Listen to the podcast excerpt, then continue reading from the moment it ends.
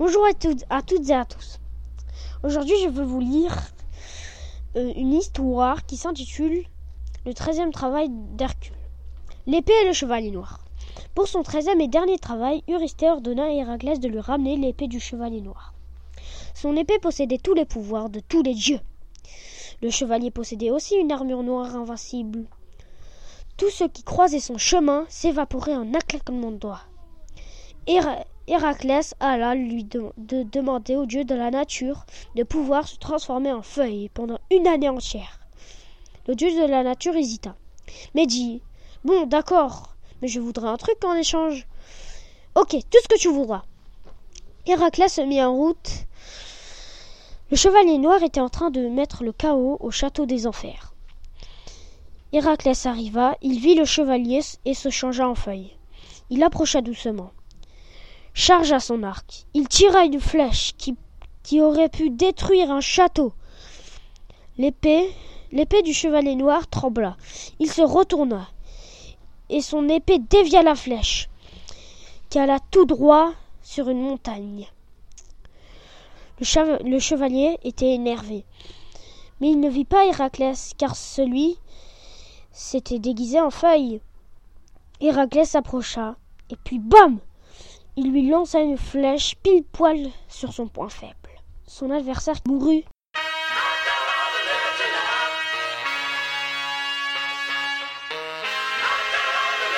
Radio Mino, la radio cool. Les jumelles des Caraïbes. Pour son treizième et dernier travail, Eurysthée ordonna à Héraclès de capturer les jumelles des Caraïbes. Les jumelles avaient des dents comme des vampires, des yeux comme des chats et des sourcils comme un lion effrayant. Héraclès se mit en route. Un peu plus tard, il aperçut les jumelles. Elles étaient en train de manger des pirates. L'une d'entre elles aperçut quelque chose. Elle avança un peu et vit Héraclès. Elle appela sa sœur. elles avaient des super pouvoirs. Villa jeta un sort maléfique sur Héraclès et le fit tomber. Amphiclès, son ancien copain, vit Héraclès tomber. Il tire une flèche pour endormir les jumelles. Héraclès les attacha pour qu'elles ne bougent plus. De retour au palais, il les montra à Eurysthée qui les met en prison et on n'entendit plus jamais parler d'elle. Le troisième travail d'Héraclès, la chimie. Eurysthée demanda à Héraclès de tuer la chimie et de lui rapporter ses cornes.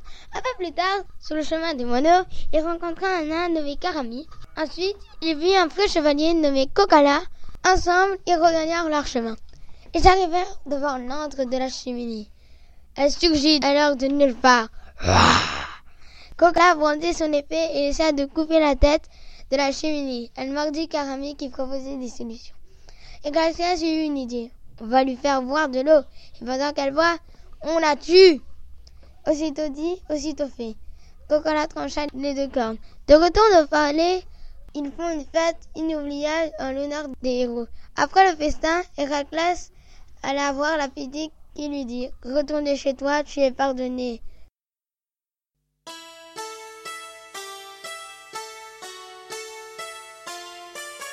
Radio Mino, la radio des intellos. Thanos le monstre imbattable. Iron Man demanda à Héraclès de tuer le monstre imbattable, le plus méchant de tous les monstres. Sa couleur de peau était violette. Un peu plus tôt, Héraclès partit à la recherche de Thanos. Sur le chemin, il croisa Black Panther. C'était un homme qui était aussi chargé de remplir cette mission.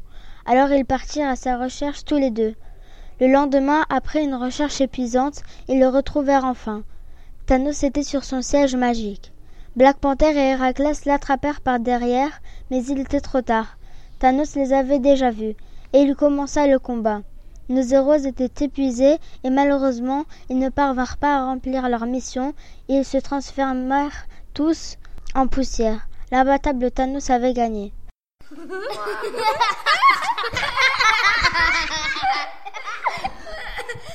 Le tigre à dents de sabre. Son treizième travail, Héraclès doit aller tuer le tigre à dents de sabre. Héraclès mit six mois pour arriver sur le territoire du tigre.